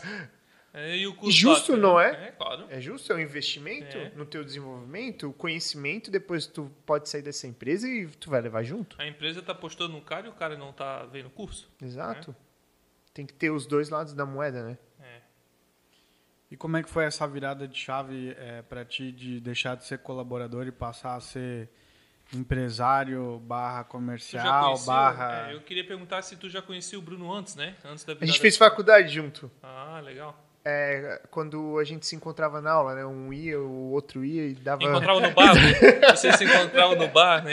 mentira, mentira. A Cara, gente se conheceu lá no Ombs, né? Tomando cerveja na lá, aula, é, né? lá, lá no Brimos. Não sei que aula era, mas a gente se conheceu durante a faculdade, né? Cara, eu e o Bruno, a gente sempre se deu muito bem. Na faculdade, a gente fazia parte do mesmo grupo.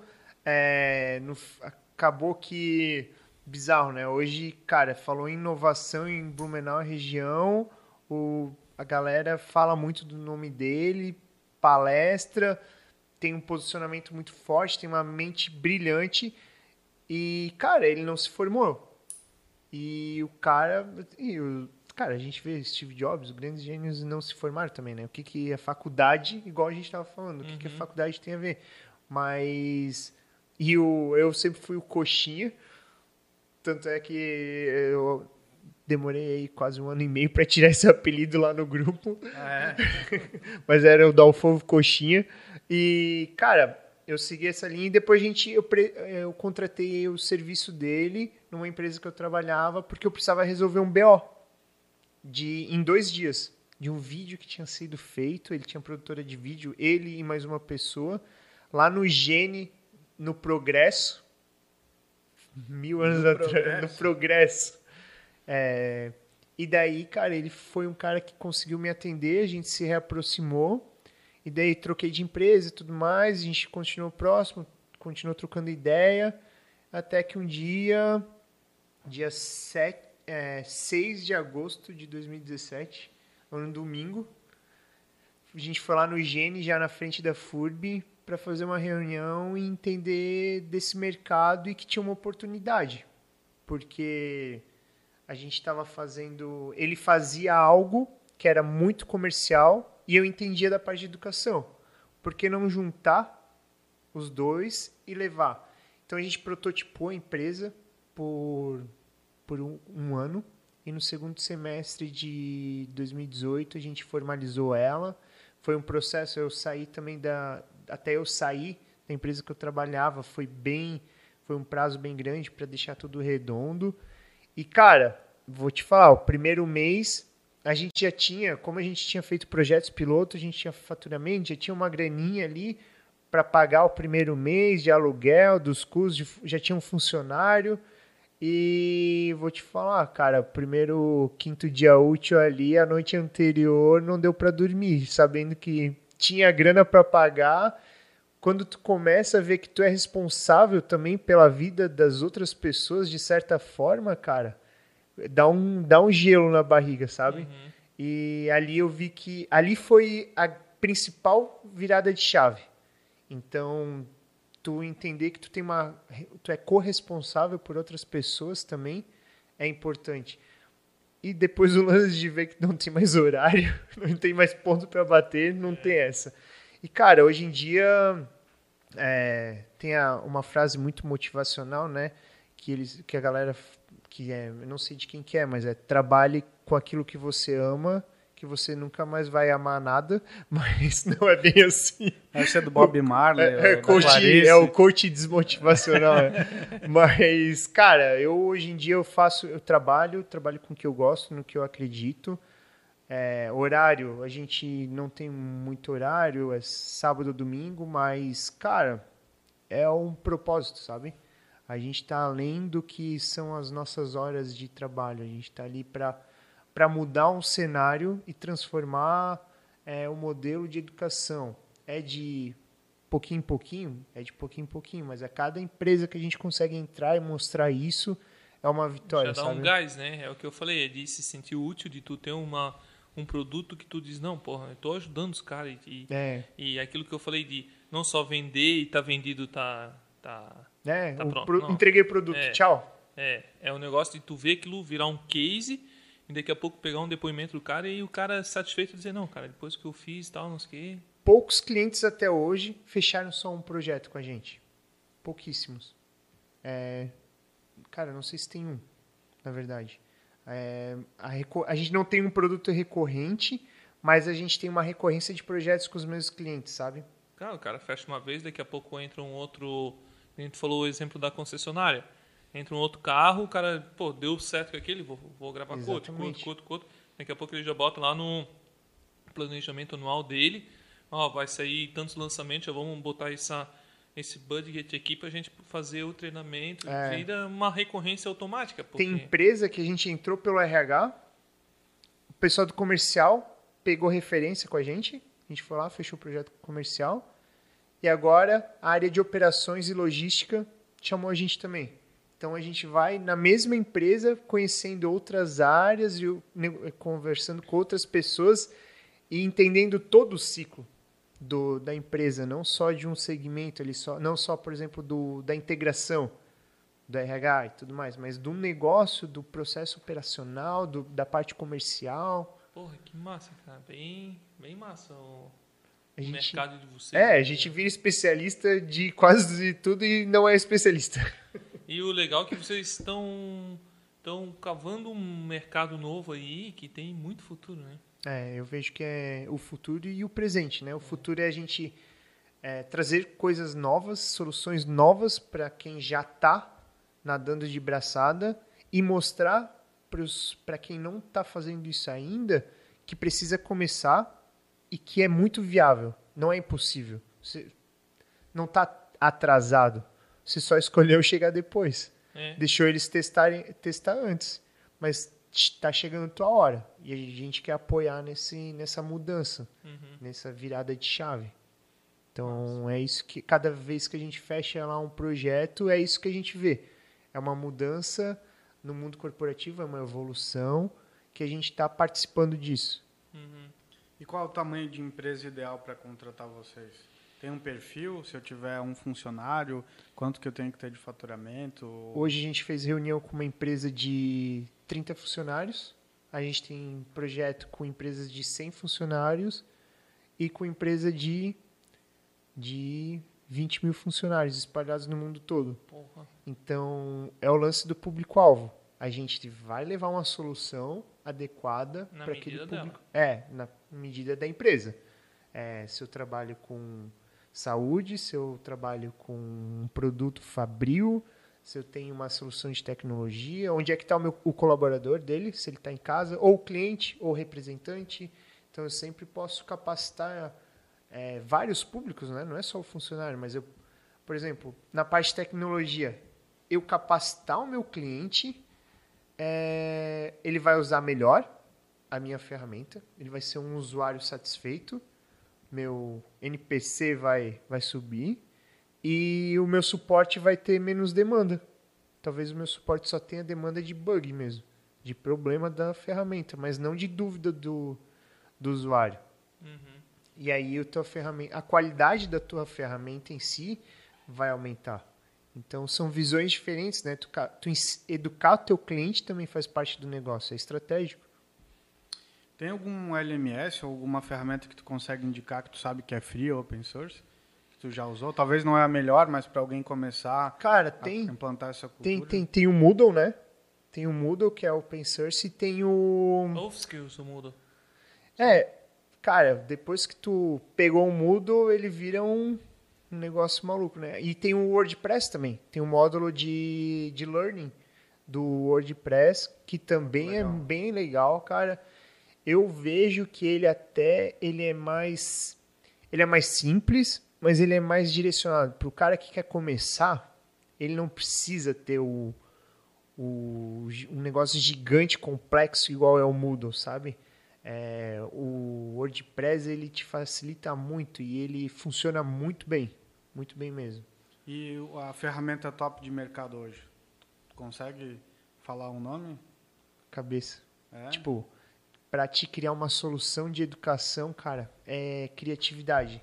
É, tu vai ter que ter câmera, tu vai ter que ter o Adobe Premiere para editar o vídeo, tu vai ter que ter talvez um software de, de, de, de, de produção para gerar um curso, tu vai ter talvez o WordPress para criar um HTML. É, então, são várias plataformas para te levar uma solução completa, entende?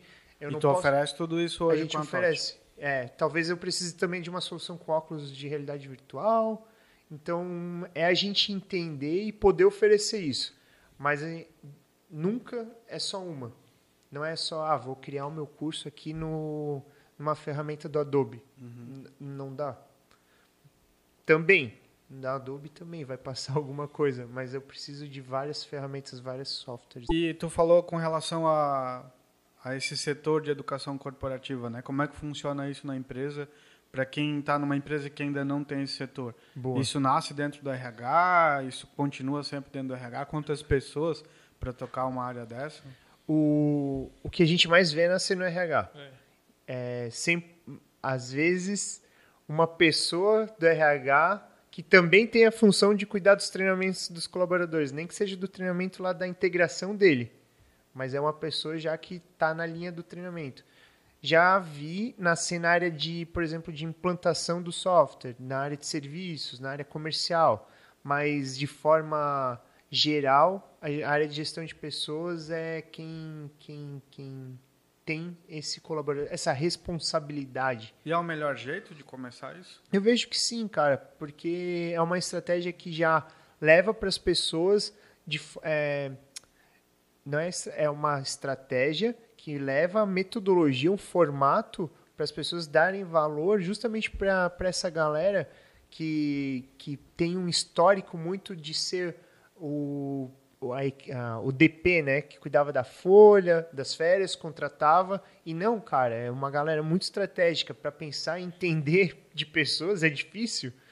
E levar o conhecimento para eles também é difícil. Então tem que ser tem que ser valorizado isso e é uma estratégia, é um caminho adequado sim. Não que os outros não estejam, uhum. mas eu não vejo nenhuma, nenhum empecilho hoje a gente trabalha muito como parceiro dessa pessoa da área de educação. É, a gente realmente quer ajudar eles a levar a solução. Eles precisam disso, né? É, tem muitas players no mercado para atender eles e a gente entra nessa linha de levar experiência para o, para o nosso cliente, para essa pessoa de RH.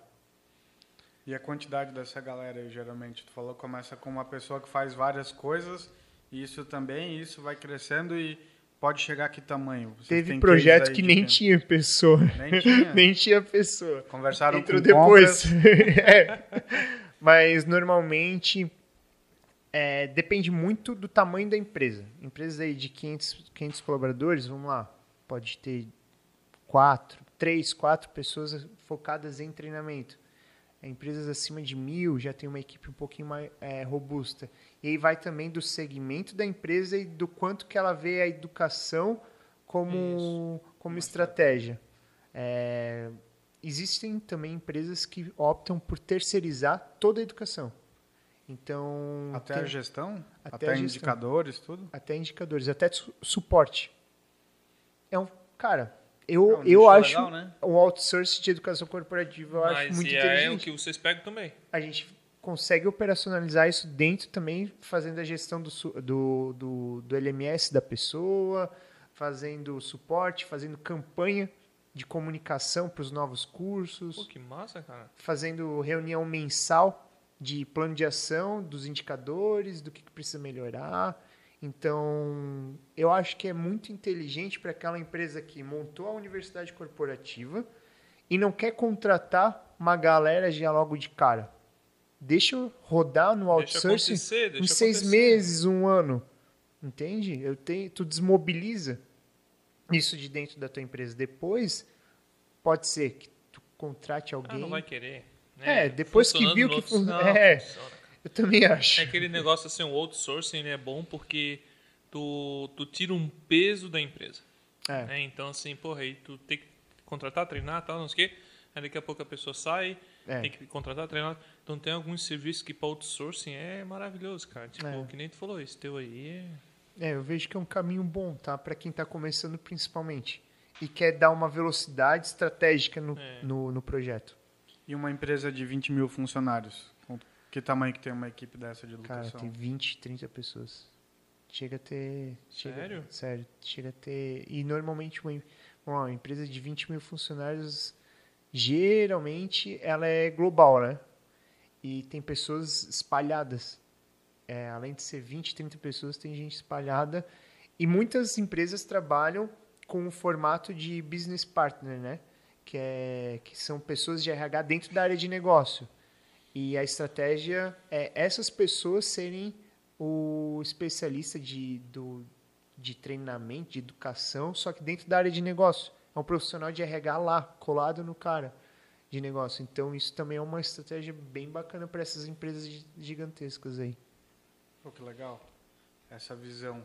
E já pegou o caso de a, a empresa tentar começar isso aí e aí fazer de uma maneira muito rudimentar, é, filmar não com uma qualidade boa, um som ruim, Já, e ter esse desafio de ter que mudar essa visão tanto do dono quanto da pessoa que recebeu esse treinamento que não era tão legal? já, já peguei.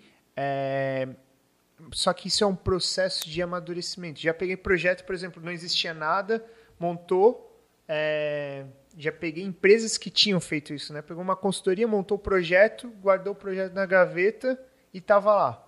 A gente pegou, ressurgiu tudo isso, é, realocou as estruturas e lançou a universidade. Conteúdo. Algumas vezes é importante começar com esse modelo rudimentar para criar a cultura de aprendizagem. Nas empresas que eu passei como colaborador, a gente nunca chegou contratando uma empresa para produzir. Era no braço aqui, ó. Edição, pegava imagem pronta, num, Em 2007 com aquela Panasonic VHS lá, que Exato, aqui, ó. Tem aquelas câmeras handicam da Sony, né? Pequenininha, botava aqui assim a telinha. Aham. Porra, minha família tinha uma dessa daí. Eu tive uma dessa aí que gravava em DVD, cara. Ela Em tinha DVD? RW, mini DVDzinho, RW, e gravava nela. Cara, então eu vou contar uma história engraçada. Uma vez a gente. Meus pais eram casados ainda há mil anos atrás, mais de 25 anos atrás, e a gente foi pro Paraguai. Meu pai inventou de comprar uma câmera dessa. Era da JVC. Putz, veio o tijolo. Não, não, não, não. Veio, veio. Foi lá na loja, pá, pagou em dólar, um quilo né? de droga, né? em doleta, entregaram no hotel, fechou, câmera, vamos pro fazer o, o passeio da, de Itaipu lá. Meu, e ele só reclamava, só reclamava, ele não vai ver esse podcast nem a pau. Aí ele reclamando que não podia gravar muito porque ia acabar a fita, lembra que tinha fita, a fita pequenininha, né? Cara, o o bicho esqueceu aberta no banco enquanto a gente foi fazer o passeio. Ficou gravando o banco. Voltou, não tinha mais fita. E acabou a bateria, acabou a fita e filmou só o banco. E o áudio, né? Puta, Pegou só o áudio. só o áudio. Baita passeio. Inesquecível as imagens. Né? As imagens ine- inesquecíveis. Fortes imagens. E, cara, e como evoluiu, né? Como evoluiu, cara. Porra, hoje a gente filma em 6K. A gente, a gente tem uma câmera lá, cara, de que filma em 360, ela filma em 32K. Porra. Tipo, são várias lentes, né? Um sistema só, uma câmera com várias lentes. Então, a gente nem tem dispositivo ainda para. Tem, os óculos conseguem, né? Mas a dispositivo comum na nossa casa é Full HD. Eu não consigo imaginar uma qualidade melhor do que 4K. Pois é. assim como eu não consegui imaginar uma qualidade melhor do que HD há 10 anos atrás. Exato. O meu professor uma vez falou a evolução do videogame, né? Quando lançou o Atari, aquele jogo da cobrinha, tu jogava e dizia, meu, que coisa realista, cara. Tá? Aí veio o Master System. É verdade. Porra, esse jogo de carro é muito real, cara. E daí veio o, o Mega Drive, o Super Nintendo, o Nintendo 64. Porra, e quando veio aquele Nintendo 64 com os bonecos tudo arredondados, pensou, não, esse aqui é, é muito futurístico. e agora jogando FIFA, Agora acabou. no né? Play Agora 4, acabou, não é. vai mais evoluir. né, num Play 4, tu diz, não, agora zerou, né? Não tem mais o que fazer. Agora tu não sabe se tu tá vendo o jogo ou Aham, ao vivo, né? Porque é muito parecido. Agora vamos falar da evolução da educação à distância, né? É, como é que foi a primeira. Quem que fez a primeira aula digital? Não vou nem chamar de online, né? Deixa eu pensar. Há quanto tempo? Cara, 20, 30 anos, 25 anos atrás? 25 anos atrás? É Pra gente aqui. Ah, O Instituto Universal Brasileiro. Não. Na a TV Galega. Era o maluco lá quando tinha enchente botava a capinha amarela. Esqueci o nome dele. Cara, mas o primeiro. Telecurso 2000? É? Eu tava falando esses dias daquele Instituto Universal Brasileiro. Lembrei do pica-pau, os caras da via- capinha amarela. Né? Tu vinha na. Que- tu via na, no gibi a propaganda do Instituto Universal Brasileiro, tu mandava carta pra eles e comprava o curso, Aham. eles mandavam pelo correio as revistas pra tu. Daí tu falou EAD, né? Pô, o cara estudava em casa, curso de eletrônica, mecânica, torneiro mecânico. É, e o telecurso ele dava diploma e tudo, né? Sim, É, autorizado exato. pelo MEC, né? É. De madrugada, o cara depois viu um Globo Rural ainda.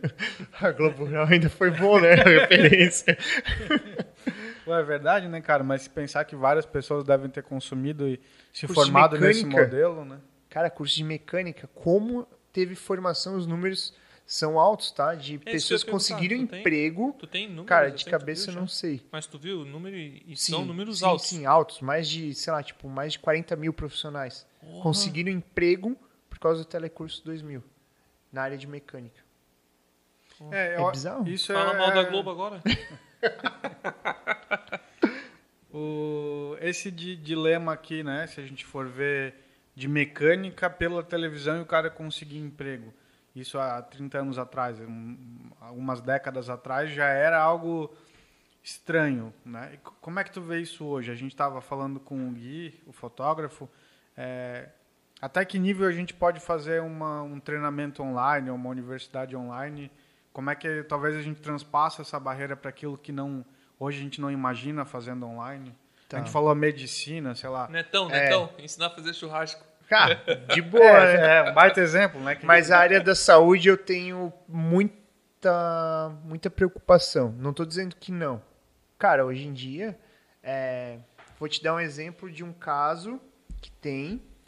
é, existe um- uma tal de lipo HD. O cara já é médico, o cara já é cirurgião, ele já faz lipo e ele faz esse curso na Colômbia, paga acho que 20 mil dólares. Cara, um preço exorbitante para ir lá.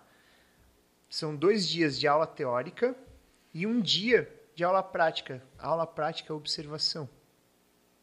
A aula prática é tu fica numa distância, sei lá, 5 metros. Então nem precisa ir, né? E tu vê, o professor vai, expli o, o médico explica como é que se faz. Ela é uma lipo baseada em escultura. E chama um, outro para ir lá fazer um processo, um cortezinho, mexer aqui, mexer ali. E é isso, o curso. Só pra dizer que botou a mãozinha em alguma coisinha. Cara, e vê, né? Claro, tá vendo ali como é que é na prática o processo. É, por que, que isso não pode ir para dentro de um óculos de realidade virtual e tu poder acompanhar ali de perto como é que funciona a cirurgia? Uhum. É, não tô aqui para julgar certo ou errado, mas é um ponto de reflexão só. Por que não? Os congressos de médico, de aprender uma técnica nova. Cara, o cara lá, mil pessoas, o cara no, no, no, no palco mostra o vídeo dessa técnica e segunda-feira o pau come.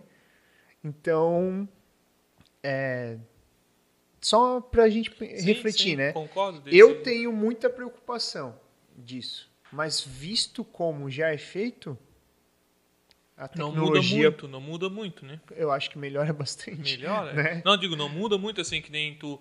Eu digo, não muda pra pior. Não, é uma Não. ruptura de. Pô, tu tá levando mais acesso pro Isso, cara. mais definição, tudo, né? Ele tá ali perto do negócio, É. né?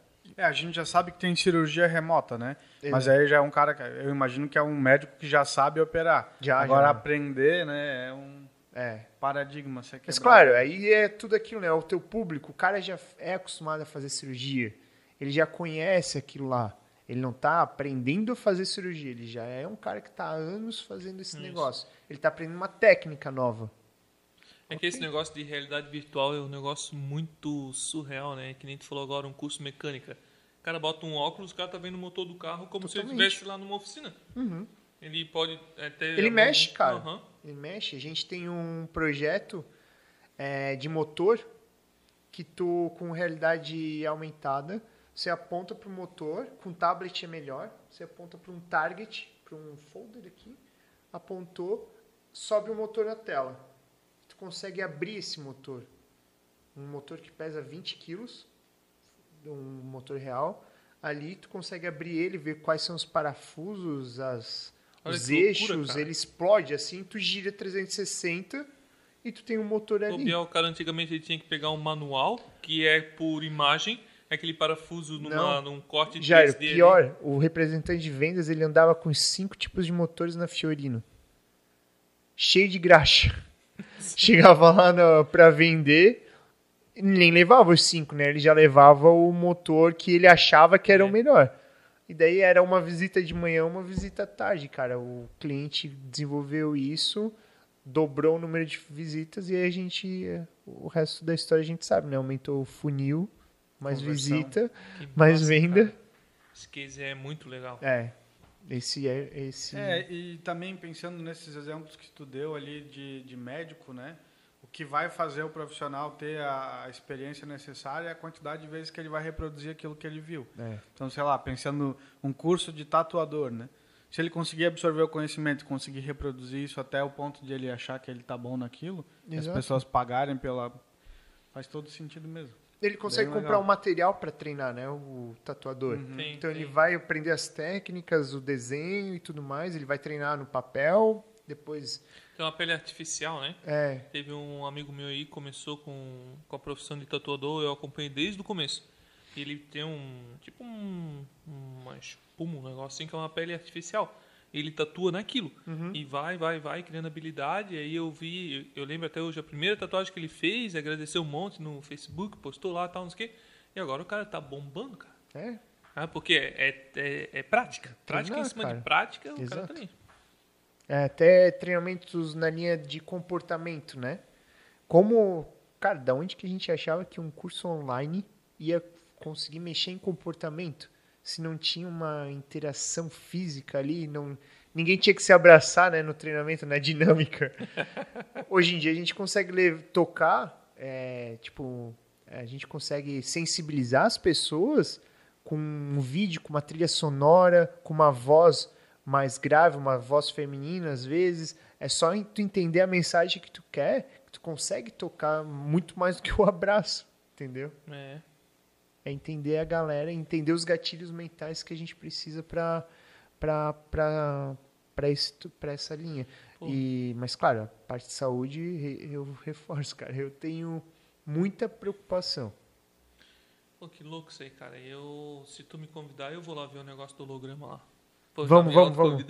Vamos marcar então. Vamos marcar para ir lá. O Jair já tem um voo de avião aí, já na, na fila. Sério? é holograma, é. esse podcast tá, tá dando lucro, hein? Pô, mas o negócio do holograma eu acho muito massa, cara. É um, é um, é um negócio muito fantástico. Vamos lá na ver, conhecer na verdade o laboratório como um todo, né? Ver as outras soluções que tem lá no grupo, prototipar, trocar uma ideia com a galera. Tem a galera de hardware, tem a galera de software. Pô, que Legal. legal, bem Legal, bacana. Galera doida. Vamos sim. tu tem alguma coisa que tu quer falar aí, que tu lembrou? Cara, Como o papo ele é pô, muito dinâmico, né? A É, gente vai puxando uma coisa na né? outra.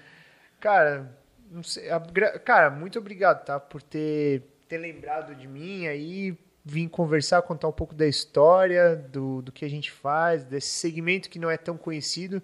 É difícil recrutar é, profissional nessa área, por isso que a gente foca bastante também em educar. em Os que estão empregados, que têm conhecimento, são teu cliente ou serão teu cliente, né? É, É difícil tirar esse exatamente. cara de lá. né? É bem isso aí, é bem essa linha. Então, é legal a gente ter uma, uma porta, um canal para poder falar disso, que tem muito a ver com tecnologia. Querendo ou não, nós somos uma empresa de Pô, tecnologia, totalmente, né? né? Então, só que com um viés mais, é, muito mais, é, muito mais não, um viés humano também. Pra, pra É, pensando o que a nas gente pessoas. fala é que toda empresa, se não ela, vai ser uma empresa de tecnologia, né? É, Só o ramo de atuação é que vai mudar. A gente exatamente. pega uma Boa. Magazine Luiza aí, é uma empresa de tecnologia que atua Total. no ramo de logística. O varejo é o meio do caminho. né? É. Então é bem, bem isso mesmo. A loja física é só para expor, né? Ponto de retirada e provador, né? O É. cara ir lá pegar e ver. Uma Bem isso. vitrine, né? Acaba, vai, vai acabar virando só Um guide shop, vitrine. É. como Mas a é isso, já gente. faz. Obrigado A e, cara, agradece, tá muito legal o mais canal. uma vez pelo presente, né? Opa. Depois a gente bate umas fotos e bota lá nos recebidos. É, não vou falar pra gente beber junto, porque esse daí eu sei que não funciona. Pô, eu queria agradecer também aí. Pra mim foi muito gratificante aí, ó, conhecer a empresa e saber dessa tecnologia que tá rolando aí. Como, como tem coisa que a gente não sabe, coisa que a gente vai absorvendo e vai trocando ideia, vai, vai aprendendo, né? Pra mim foi Show de Muito bom, a bola. gente agradece Obrigado. a. E é legal também estar aqui do outro lado, né? A É. gente faz. A gente tem um podcast, a gente grava também. Normalmente tá na, na outra. Não como host do É. programa. Tá como convidado, é bom também para poder falar bastante. Sim. a gente vai deixar os links na descrição. Eu posso botar teu LinkedIn também. Fechou. Pessoal, celular, a gente deixa o número do celular Ih, pra, não, não, não, não. pra comprar porco lá. Todo ano porco. Doando filhote de cachorro de raça, né? de raça. E pedir pro pessoal também dar like, né? Porque é difícil, né? O vídeo, o YouTube entender a, a importância. Faz e parte da indexação do conteúdo que para mostrar para outras pessoas que é um conteúdo interessante, né? O pessoal É. que vai dando like é massa porque o YouTube pensa, não, realmente esse aqui é legal, ele vai impulsando cada vez mais, É, né? Curte, compartilha, É. arrasta pra cima. E eu quero agradecer também o Pedro e a Andréia, que eles Boa. também citaram o teu nome já. Eu já pe- pe- pedi peguei indicações com eles. Eles já tinham falado de, ti- de ti também. Então, obrigado aí, Pedro, o nosso Pô. é, eterno soldado, né? Selva. Pois é, né? Tem que fazer um. Tem que trazer um só pra contar a história do quartel aí. Boa, e da, dos rolês de BMX dele. É, bikezinha, né? Fechou, cara. Obrigado. Tá, obrigado, gente. Valeu, Até mais. valeu aí.